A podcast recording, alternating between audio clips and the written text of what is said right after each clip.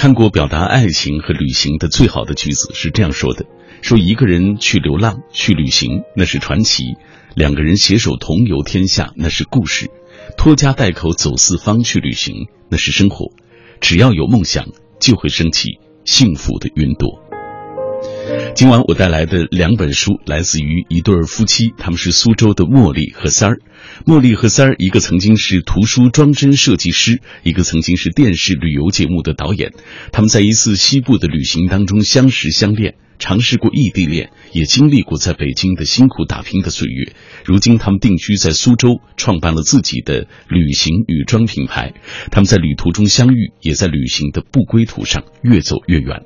他们把自己的故事写进了《绽放》，一切很美，我们一起向前；和趁时光未老去旅行，一切很美，我们一起向前当中。那今晚，小马也特别请到了三儿走进我们的节目，跟我们来分享他们的旅途和故事。总有人说，旅途当中产生的爱情不长久、不靠谱，但是茉莉和三儿却给出了他们自己最好的回答。电波那一端的你，是不是也曾经在旅途当中遇到过一个心动的人？你们的爱情后来怎么样了？你又是怎么看旅行当中产生的？这样的情感呢？节目进行的过程当中，欢迎来跟我们保持紧密的联络。联络小马的方式：微信、微博。微信参与的方式是微信公众平台上搜索“小马读书”这几个字的拼音；微博参与的方式就是新浪微博中搜索“品味书香”或者“小马 DJ” 就可以找到我们了。如果错过收听某一期节目，也可以下载中国广播 app，在这个 app 上找到我们“品味书香”的往期回放。各位，你正在停留的是 FM 幺零六点六，中央人民广播电台文艺之声，小马带来的品味书香节目，稍后就要进入我们今晚的重点分享环节。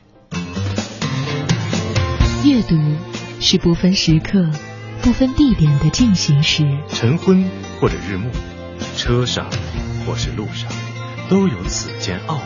重要的。不是在哪儿读，而是而是开始这段书中的旅程。每晚九点，喧嚣褪去以后，品味书香，分享书里故事，品味书外人生，就在 FM 幺零六点六六点六。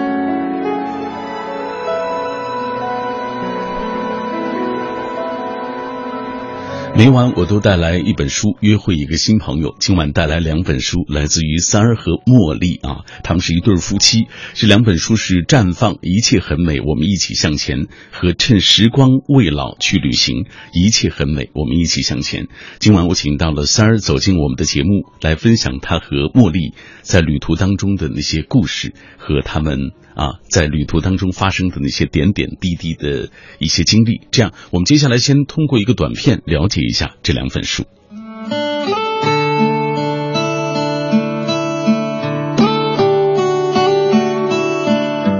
绽放，一切很美，我们一起向前；和趁时光未老去旅行，一切很美，我们一起向前，是一对夫妻写下的关于爱。和旅行的书，茉莉和三儿，一个是图书装帧设计师，一个是电视旅游节目导演。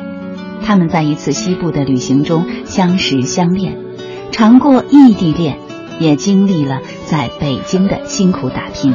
如今定居苏州，旅行让茉莉和三儿相遇相识，两个热爱旅行的人一起创办了绽放。中国第一旅行女装，并在旅行的不归途上越走越远。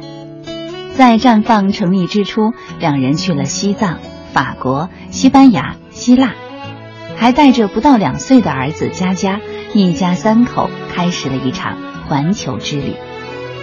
而今的茉莉和三儿，每月都会带着绽放的战友们去世界不同的地方：尼泊尔、印度、不丹、日本。帕劳分享着和旅行、美好、美衣有关的大事小事，他们从不同的视角写下了这样两本书：《绽放》，一切很美，我们一起向前；和趁时光未老去旅行，一切很美，我们一起向前。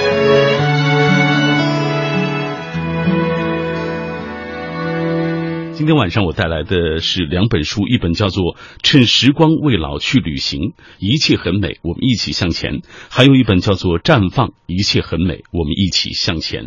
这其实是一对夫妻呃完成的两本书，一位是三儿，还有一位是茉莉。马上我们请出男主人，跟我们一起来分享他们的这两本书。呃，大家好，我是《趁时光未老去旅行》的作者三儿。呃，三儿曾经就是做有关于旅行方面的工作的，就是在电视台做旅游编导。对我曾经在旅游卫视做过一档旅行节目，有些同学看过，有多远走多远。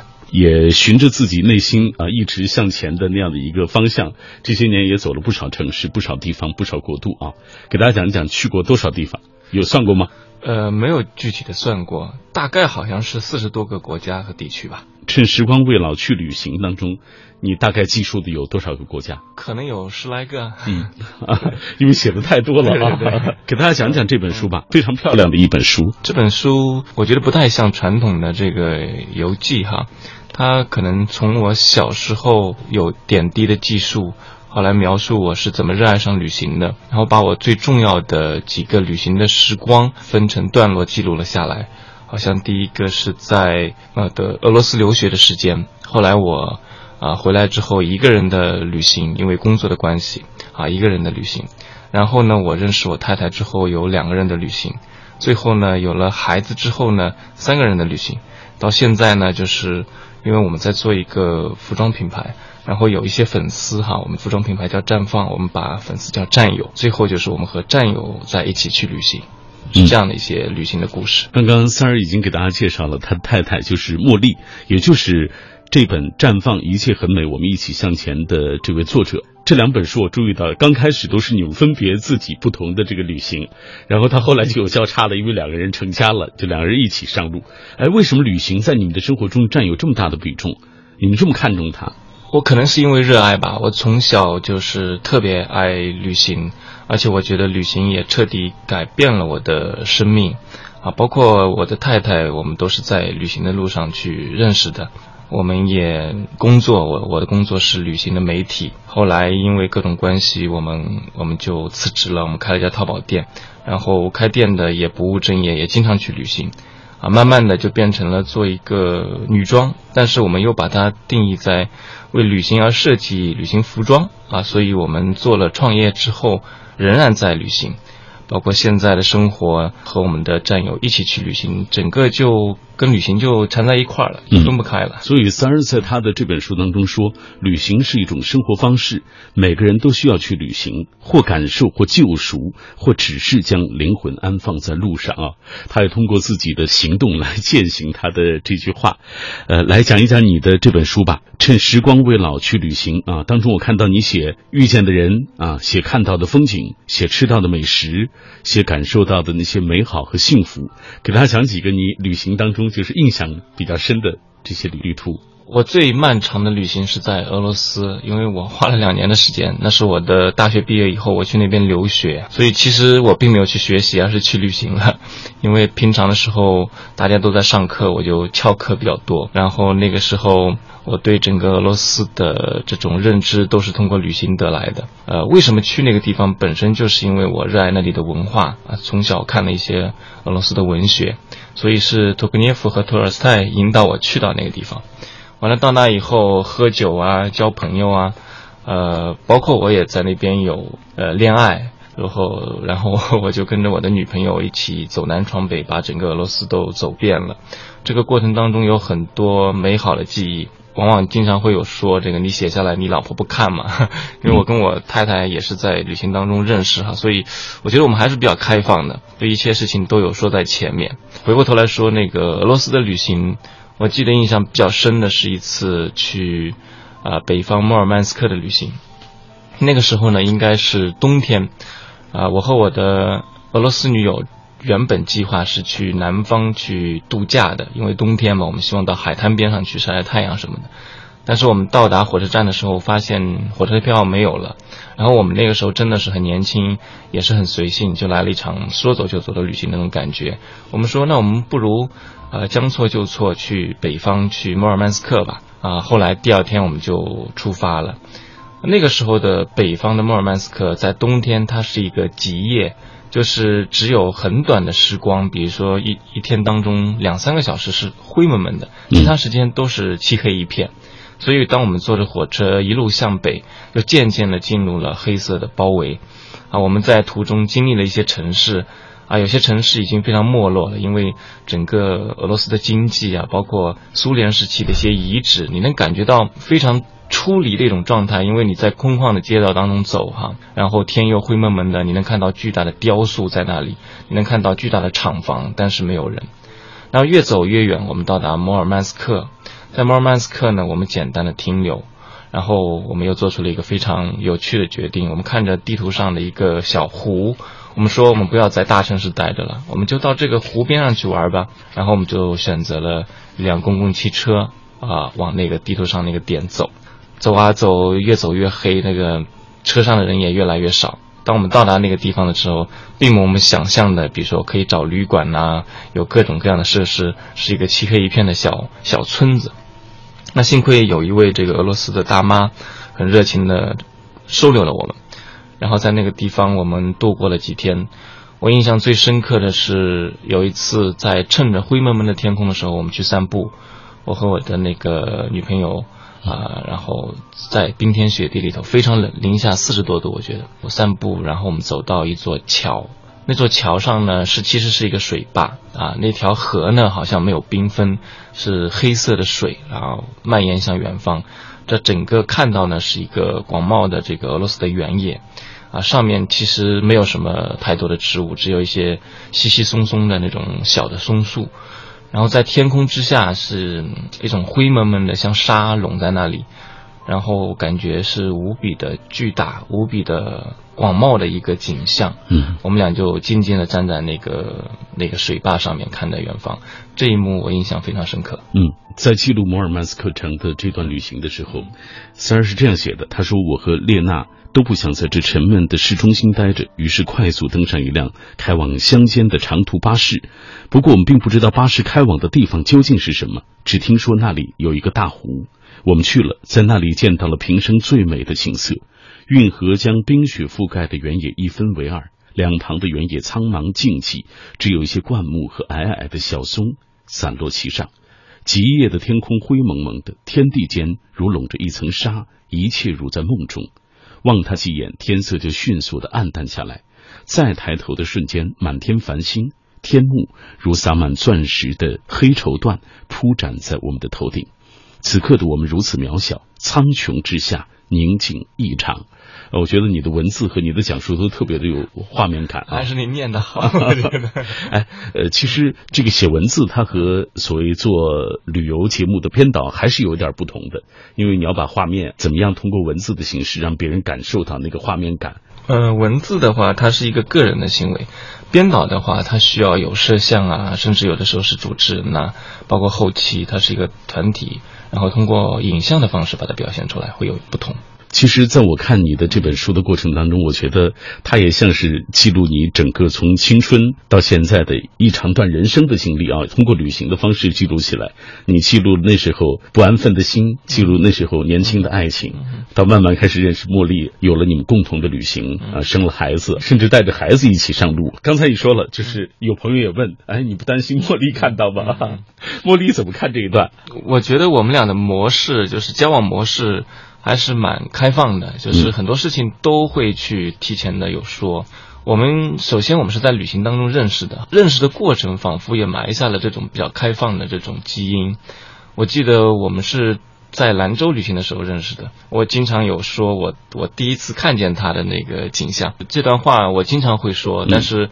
我并没有厌倦，因为我记得第一次在兰州的酒吧里看见他的，在高高的吧台椅上面，他坐在上面，穿着一件皮夹克，而且那个时候他的头发特别的好，非常的亮啊，齐腰的长发，然后他还抽着烟，所以那第一眼就把我深深给吸引住了。当时你们俩其实都在北京工作吧？没有，他在兰州还在读书，而我是刚刚从俄罗斯。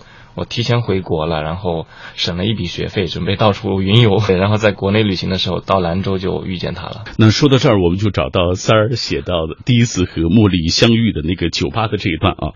三儿是这样写的：说我第一次看到茉莉，是在一个酒吧里，她坐在高脚凳上抽着烟，长发披肩，一件墨绿色的短皮衣、牛仔裤，脖子上围了一块绣着小花的红色方巾，她前男友送给她的礼物，一对细细的眉峰突转的眉毛，然后就是看了我一眼，不冷不热的打了一个招呼。后来她成了我的太太，我们到成都，到北京，最后回到我的故乡苏州，在一起。还有了我们的儿子，很多人都觉得旅行当中相遇的这个爱情挺不靠谱的，因为它是脱离了属于你生活的那个现实的环境啊。因为旅行当中那个状态，其实和你平时的生活状态还是有一点不一样，心也有点不一样。但是旅行也是检验两个人是否合拍的很好的一个场合，因为在旅行当中是一个非常放松的，可以表达本我的一种状态。你想什么？你喜欢什么啊？你的习惯是什么？在旅行当中会充分的显示出来。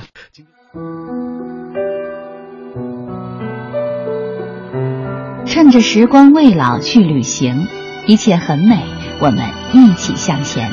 是一本关于旅行、爱和真我人生的书。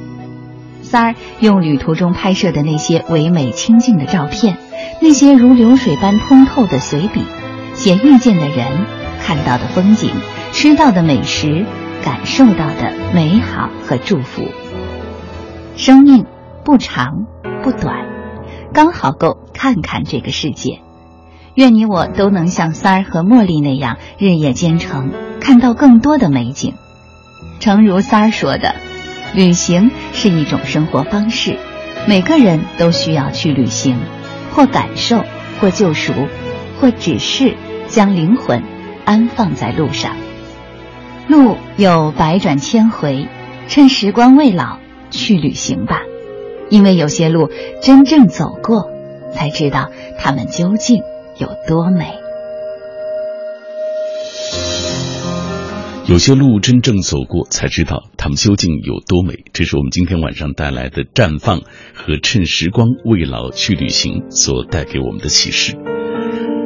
在今天节目进行的过程当中，我们有互动话题和电波那一端的你来聊啊。总有人说旅途中产生的爱情不长久、不靠谱，但是您刚刚听到了三儿和茉莉他们给出了自己最好的回答。我想电波那一端的你，如果你也在旅途当中曾经遇到过一个心动的人啊，也来分享你的故事吧。你们的那个心动后来怎么样了啊？你又怎么看在旅行当中所产生的这份情感？这样，我们同步关注一下微信、微博平台上各位的留。留言，记忆长歌他说：“因为对远方有着诗意的期许和种种意料之外的可能啊，我们才有勇气踏上旅途。当然，如果于途中邂逅一份意外的爱情，那便是命运对行者的最好馈赠。”他说：“我的一个戏友去年就是异地得到这份意外之喜的，他是专程去南京听昆曲名家施夏明的戏，在兰苑与一位昆友相遇。”啊！一聊，原来都是未曾谋面的昆曲群友，特别的兴奋。啊，这个聊心仪的昆曲名家，彼此品取心得，相见恨晚。玄武湖夫子庙、金陵大剧院相约游玩。啊，之后那个男孩还专程来京啊，专程看他。一来二去，郎有心，妾有意，他们走在了一起。当他把这一段甜蜜的。嗯，故事在朋友圈晒出，赢得了无数点赞和祝福，也不免让无数的孤男怨女羡慕嫉妒恨。正可谓有缘千里，戏为美，传为佳话，比翼飞。嗯，很有才啊！来，甘肃糖糖，他说春节坐火车回家，火车对座是一个女孩，很可爱的那种，戴个眼镜有一米七左右吧，感觉特像我的一个女性朋友，所以多了一些注意。后来发现越注意越喜欢啊，因为晚上的火车加上晚点大概一个小时就特困，老是打哈欠，然后就发现一个有意思的现象，就说打哈欠能传染啊。这个我一打哈欠，他也是紧随其后，后来都忍不住笑出声了，百试百灵的感觉啊，这让我很喜欢。我绞尽脑汁的想着要不要搭讪一下啊，但是还不够勇气，就这样一直沉闷的坐着，时不时的看他听着歌，玩着手机。就这么到了站，觉得很遗憾。下一次千万别再错过了，好不好？呃，风信子的花语，他说：“爱其实就是一种缘分，无论什么地方相遇，有过怎样的一些经历，有缘就在一起，缘尽可能就会分离。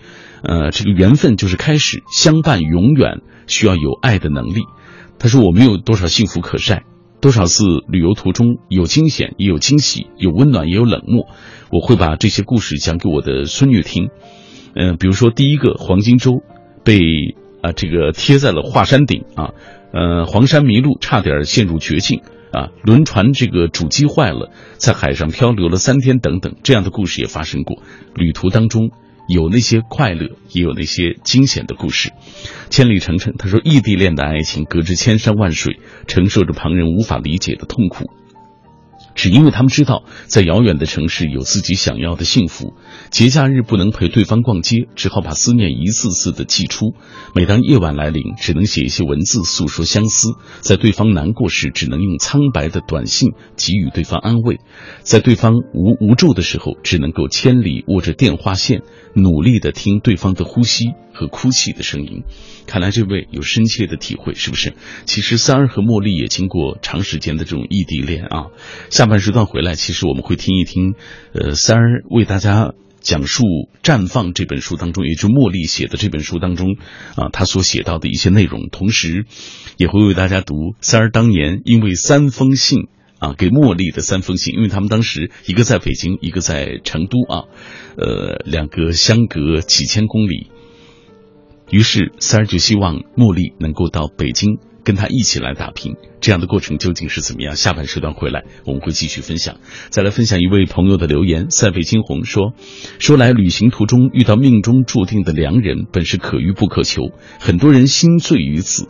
此生种种妄念，大概是中了戏文话本的毒吧。”出门在外，古人言：“逢人只说三分话，啊，未可全抛一片心。”今天由于网上太多陌生人相处的负面新闻的熏染，啊，彼此戒心便大于放心，越发不敢和陌生人说话了。我去西北、西南远足旅行，意中人倒没碰上，骗子倒是遇上一箩筐。虽无性命之险，损失一些银两却是心疼的。不过在敦煌倒是遇上来自安徽采风的一个小画家，一路谈笑。对他呢也颇有些感觉，谈的也挺投机的。不过人家只把我当做普通朋友，落花有意，流水无心，然后就没有然后了啊！这个烦恼之后就想通了，本来随缘，何必要强求呢？旅行中本为见识世间美好风景，该来的其实总会来到。哎，你看大家说的还挺好。对于旅行当中的爱情或旅行当中遇到的情感，我觉得能够遇到也是。挺美妙的一件事情，但是说到底，这爱情还是要落实到我们的现实的生活中，就是你逃开那种旅行的状态，回到我们的现实生活中啊，这样的彼此的相处长久才是最为重要的。来，接下来我们透过一个短片，我们了解一下茉莉吧。茉莉自学设计，曾为饶雪漫御用图书设计总监，后辞职创业，经营一个叫做“绽放”的旅行女装品牌。拥有近百万战友，每天为无数爱美的姑娘分享好看的花衣裳，顺便实现环球旅行的小梦想。三儿，原旅游卫视有多远走多远栏目导演主编，淘宝第一旅行女装绽放创始人，擅长摄影，人和景在他的镜头下宛若如花，艳且芬芳，极富情怀和调调，热爱旅行。也因工作的缘由去过不少地方。重要的是，在旅途中，他不是单纯的驻足，而是用心沉浸在旅行带来的种种美好，是真正的将身体和灵魂交付给路上的热爱生活的人。看了那么多远方，你是否好好欣赏过眼前？我们追逐梦想。却未必懂得梦想。大家好，我是演员张卫健。本周日晚上二十一点，文艺之声 FM 一零六点六，我作为朗读者和主持人，大家一起朗读毛姆的经典之作《月亮与六便士》，让我们认知内心，认识梦想。我什么都没有，只是有一点长。如果你感到寂寞，我在替你热闹。文艺之声，FM 一零六点六，交通路况。交通路况，这一时段来关注明天的出行提示。明天是周四，限行的车牌尾号是一和六，请大家注意遵照执行。清明节前一周祭扫出行增多，各大陵园墓地周边道路容易出现拥堵情况。由于祭扫通行啊，这个通常集中在上午八点到十一点，和上班通行出现容易形成交织，所以上午时段交通流量会有明显上升，提醒大家注意。FM 一零六点六，天气预报。和小马一起来关注天气。北京今天夜间晴间多云，南转北风一到二级，最低气温七摄氏度。明天白天晴转多云，最高气温二十四摄氏度。近期京城的天气以晴为主，气温较低啊，提醒大家呃适当增减衣物。春季干燥，请您注意补充水分。人保直销车险邀您一同进入海洋的快乐生活。灯火璀璨的北京夜晚，还在路上行车的您要多注意安全。人保直销车险温馨提示您：路上行车多留心，切莫心急催前车。好友车内勿闲聊，避免嬉笑和打闹。雪天道路易打滑，慢踩油门，缓刹车。这些提示牢记心，人保伴您安全行。人保直销车险四零零一二三四五六七零零一二三四五六七。海洋的快乐生活。逛超市啊，我就刚好看到什么呢？就是刷碗不有那种钢丝球嘛，对吧？那种钢丝球是特价，就想买几个。然后我媳妇儿呢就非得说你别买那钢丝的，你买那个海绵的。啊当时我俩就争执不下，我我就就腾一下子，还小样呢。朋友们，是我没有控制住，我上去啪一下，我给我媳妇儿一个大嘴巴子。吓人！我就上去我就咔我一顿臭骂，哎，我说反了你了啊！嗨，我说要钢丝，你就要那个海绵的啊？这反了你！你刷碗，我刷碗呢。想要更多香料，敬请关注每晚五点海洋小爱为您带来的海洋现场秀。海洋的快乐生活由人保直销车险独家冠名播出。电话投保就选人保。四零零一二三四五六七。中央人民广播电台文艺之声 FM 一零六点六，生活里的文艺，文艺里的生活。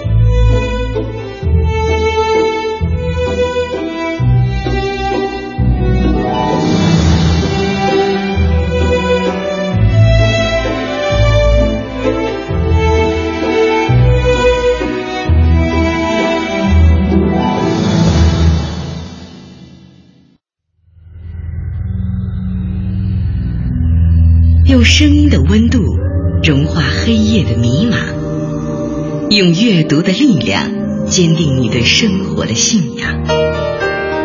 每晚九点到十点，品味书香，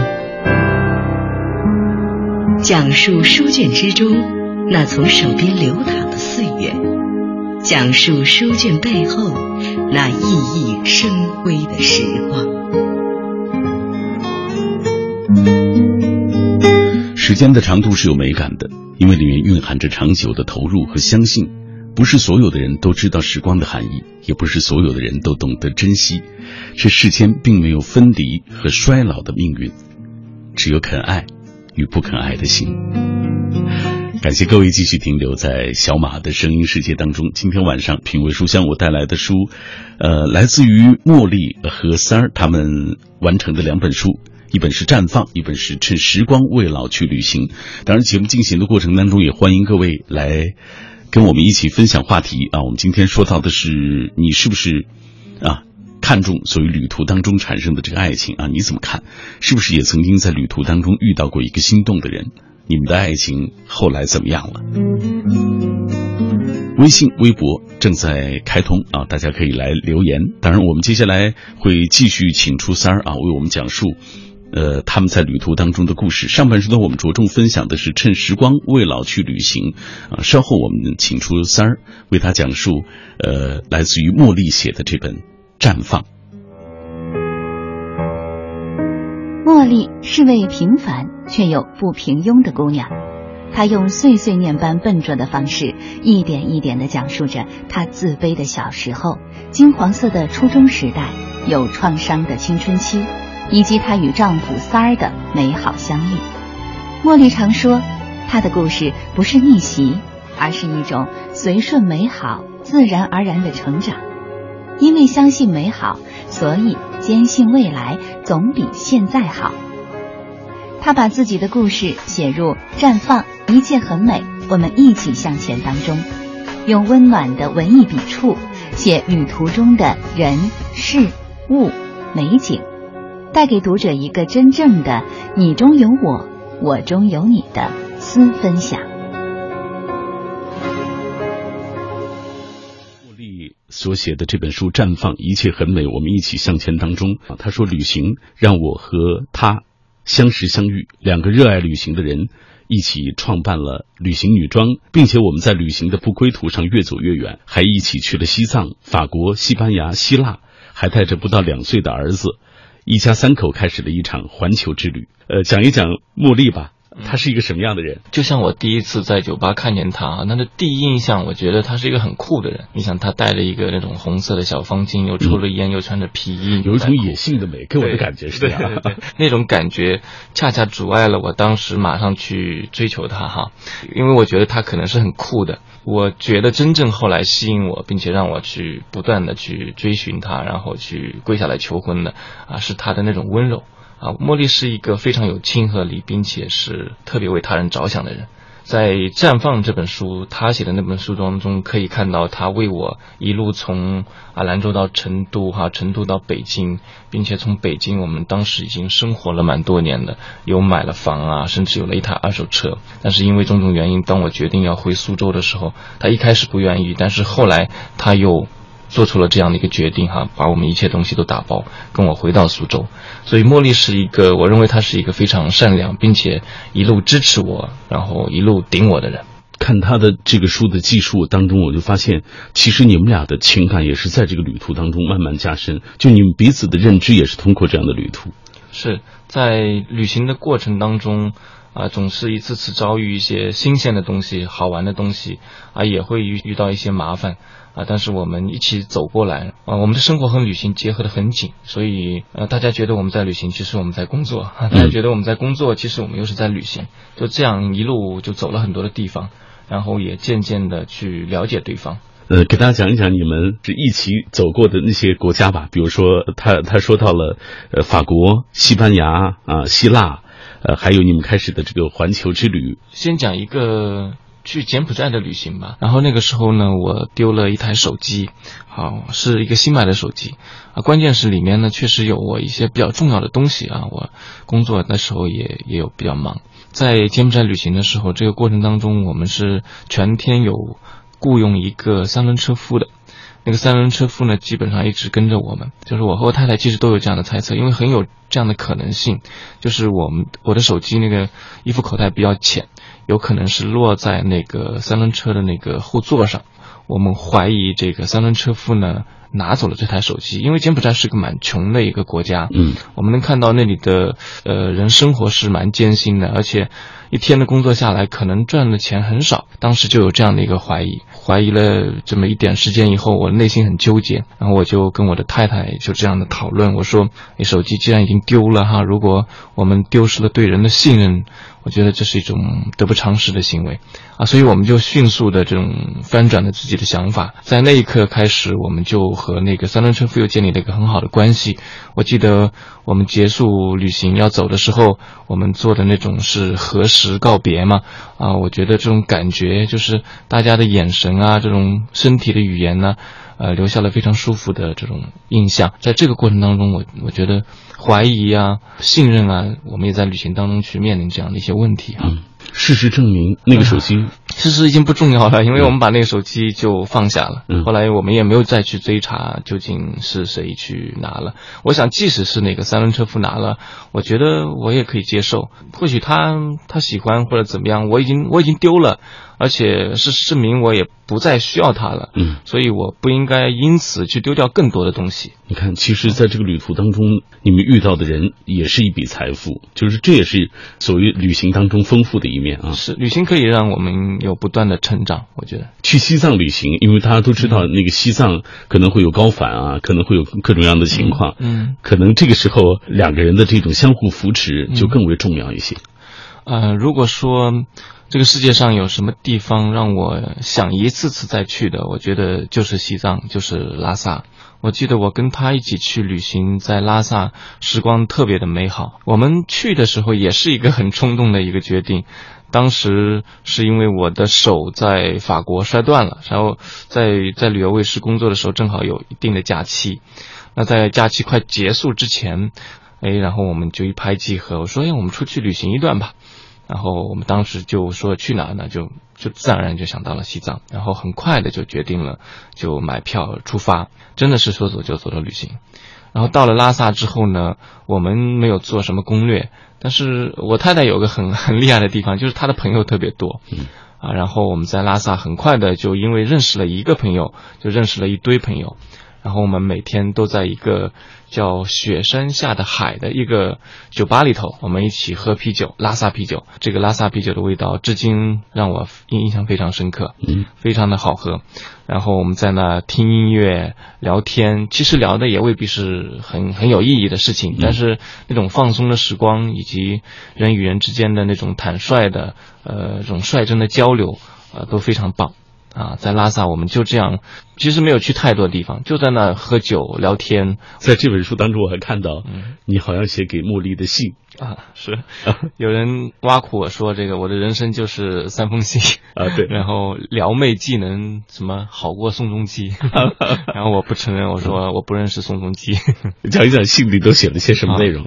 是这几封信应该说是决定了我和。我太太的这个相遇以及后来的一些一些过程，当时我们我跟她到了成都，然后成都那个地方我生活了大概有半年。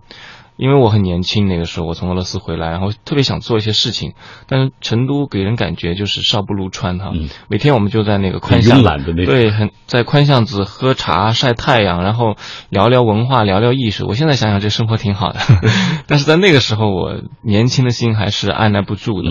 那那个时候我就选择一个城市，那北京是理所当然的城市哈。然后我就确实先到北京去了。那我和他的关系呢，就是那个时候我们在谈恋爱。呃，我到北京，因为我自己的个人的发展，以及这个我对梦想的那种渴望非常强烈，所以我是先去北京了。然后在这个过程当中，我一直希望他可以跟我到到北京，但是这个过程其实蛮艰难的，就是主要的原因有很多哈，也有一些狗血的剧情，呃，包括这个。他有一个蛮优秀的一个前男友，嗯啊，然后前男友又重新杀对对对，因为我的介入吧，可能前男友也也确实很多东西都是你失去了，你才会懂得珍惜哈。然后再加上他妈妈认为我是个无业游民哈，妈妈我没有说你坏话，当时你就是这么认为的。他确实也有份很稳定的工作在银行，而我呢，确实就是到了北京以后，有的时候刚开始我住在同学家的一个沙发上，然后也没有钱。然后生活费有的时候还要问他去借，嗯，在这样的情况之下呢，就是我认为每过一天，我和他在一起生活的几率就越来越小。但是我，我也是从离开他身边，我才发现，哎，可能这个人就是我真正想要找的人。所以在这样的过程当中，在短暂的分割当中，我们不断的在思考自己的，呃，爱情和人生。然后我就意识到我需要跟他在一起，然后写了这么几封信。啊，这封信的内容大体是希望他跟着我混，如果不过来，就是我们就不可能再在一起了。这就是被你的朋友笑称是撩妹记的这三封信啊。呃，稍后要读给大家听一听啊。那我们接下来就抓紧时间为大家来读一读所谓三儿写给茉莉的这几封信啊，在。这本《趁时光未老去旅行》当中，三儿在闪烁着梦想丰盈的城这篇当中写到了当时的心情。闪烁着梦想丰盈的城，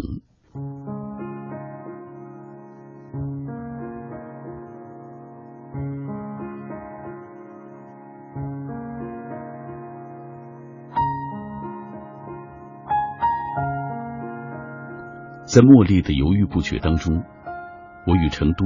也到了分手的季节。这座城市是迷人的、悠闲的，充满着暧昧的生活的味道，但它现在却不属于我。一次一次在难得的阳光里，我坐在宽巷子的藤椅上，等待着茉莉，也等待着未知的未来。我承认，那时的我一无所有，居无定所，漂泊颠沛，没有固定的工作，只拥有着一颗比天高、比海深的热烈梦想。但是，在面对世界的时候，我绝不服输。在我年轻的字典里，也没有服输的字眼。我相信我们还年轻，未来有大把的时间和精力来将我们历练，或成功成名，或小康殷实，或平淡平常。在没有经过为了梦想而努力的过程之前，没有谁可以断言我的人生。就这样，在和茉莉无数次周末相聚的小餐馆里，我和她道别。对于我的离开，茉莉似乎觉得这是理所当然的，在她的内心里，似乎只有这样的结果才验证了她始终相随的不安全感。我给不了对她的承诺，我把承诺给了这个世界，并且依稀觉得这世界如果我争取到，我会把世界送给她的。就这样，我踏上了北上的旅行，像好多次的旅行一样，我步履轻欢。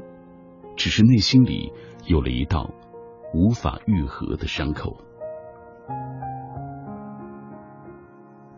北三环的居室里有我的朋友，我住在他的客厅里，见了很多陌生人，做电影的、摄影的、做杂志的、做导演的，什么都有，但是他们都面貌模糊，没有工作，没有足够的积蓄，也没有最暖腻的恋人，在无数个夜晚。我一遍遍独自感应着这座风华绝代的城。三里屯的酒吧，那条气息迷蒙的马路，一到晚上，寂寞的人就像鱼从四面八方涌过来一样。在这时，你也就感应到这座城的灯红酒绿了。黄昏的长安街最适合散步，那么直的马路能让你感应到空旷。尽管不远处的广场上人流如织，然而。你仍可以选择这样独步。北京的公园比这南方多的只是一份皇族气息。要说情致，少了连绵的阴雨与婉约的人情。倒是景山公园一处小小的山头，我去过几次。两块钱的门票，看一棵见证了帝王末日的树，爬一段愁苦煎熬的山路。到达山顶，抬眼望去就是故宫。一个至今我未入的城，城里的故事千千万，彼时我却在昏沉的暮色里寻找自己的那一个。半夜里，我常给茉莉打电话，聊我在七九八艺术区的晃荡，聊我在电影学院里的迷茫。茉莉痴痴的笑着说：“你还是真适合北京。”而在我离开之后。她彻底的告别了过去，跟她的前男友彻底的分了手。但说实话，我的现状也好不到哪里去。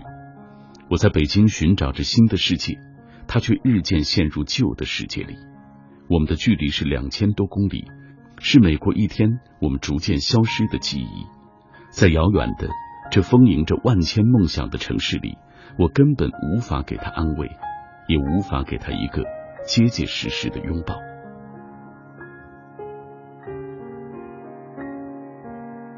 不放弃对我来说是对他的最长情。我不断将自己看到的这座城市的点滴画面说给他听。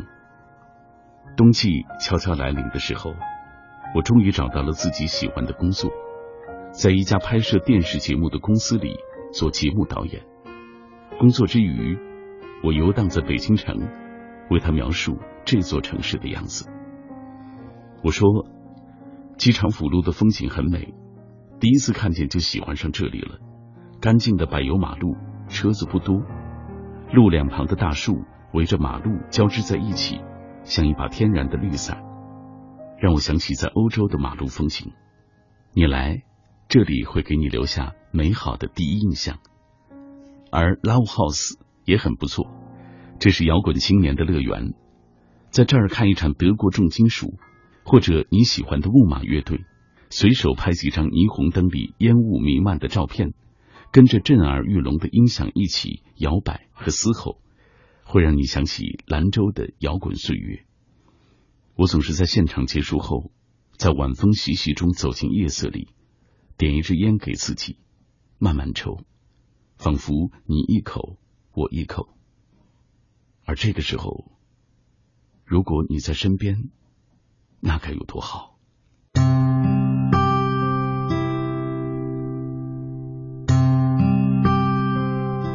于是，在某一个夜深不能寐，某一个茉莉又让我心寒之后，我给他写了一封长长的信。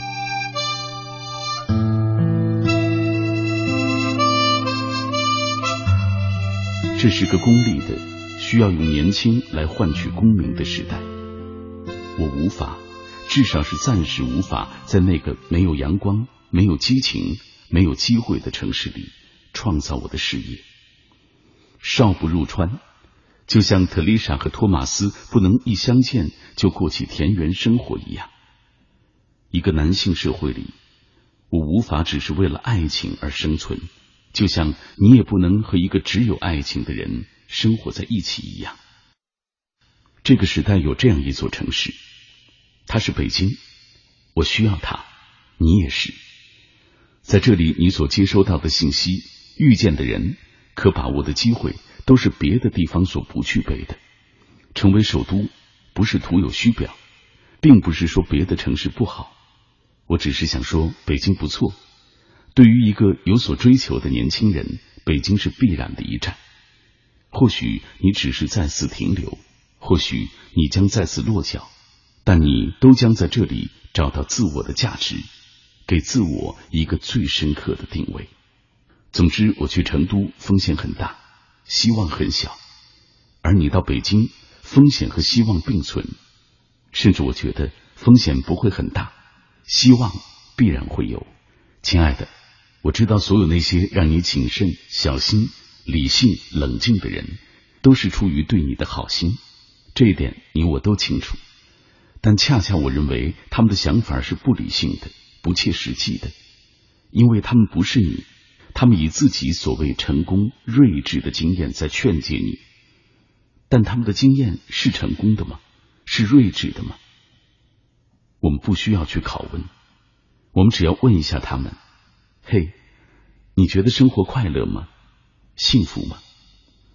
如果他们坚定着、美丽着、微笑着、幸福着，对你点一下头，那就听他们的去吧。不但你听，我也要和他们谈谈，因为。我也希望从这么睿智的人身上学到点真理，亲爱的，换了你来问我，我也不会脱口而出说我幸福。生活是复杂的，越是经历很多，人就越容易消沉，但并不是所有人都这样。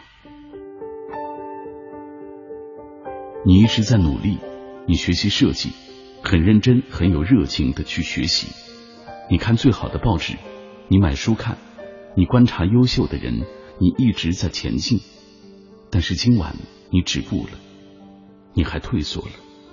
我知道，一个人观念的转变，不是一张好报纸几个月就可以带来的，不是看看书睡过去就学会的，不是渐渐远离你的我可以带给你的。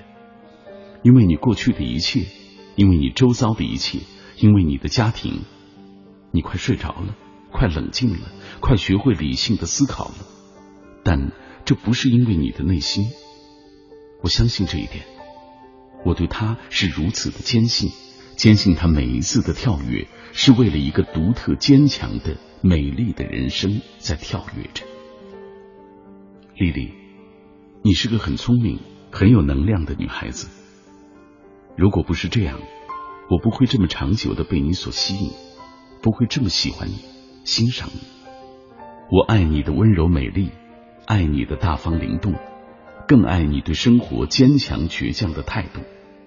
我选择了你，因为一种叫爱的东西的鼓励，它不是全面的，它不是全然理性的，它不会让我对你产生公正全面的评判和认识，但它给了我一种力量，那就是信任，这几乎是一种宗教性的力量，丽丽。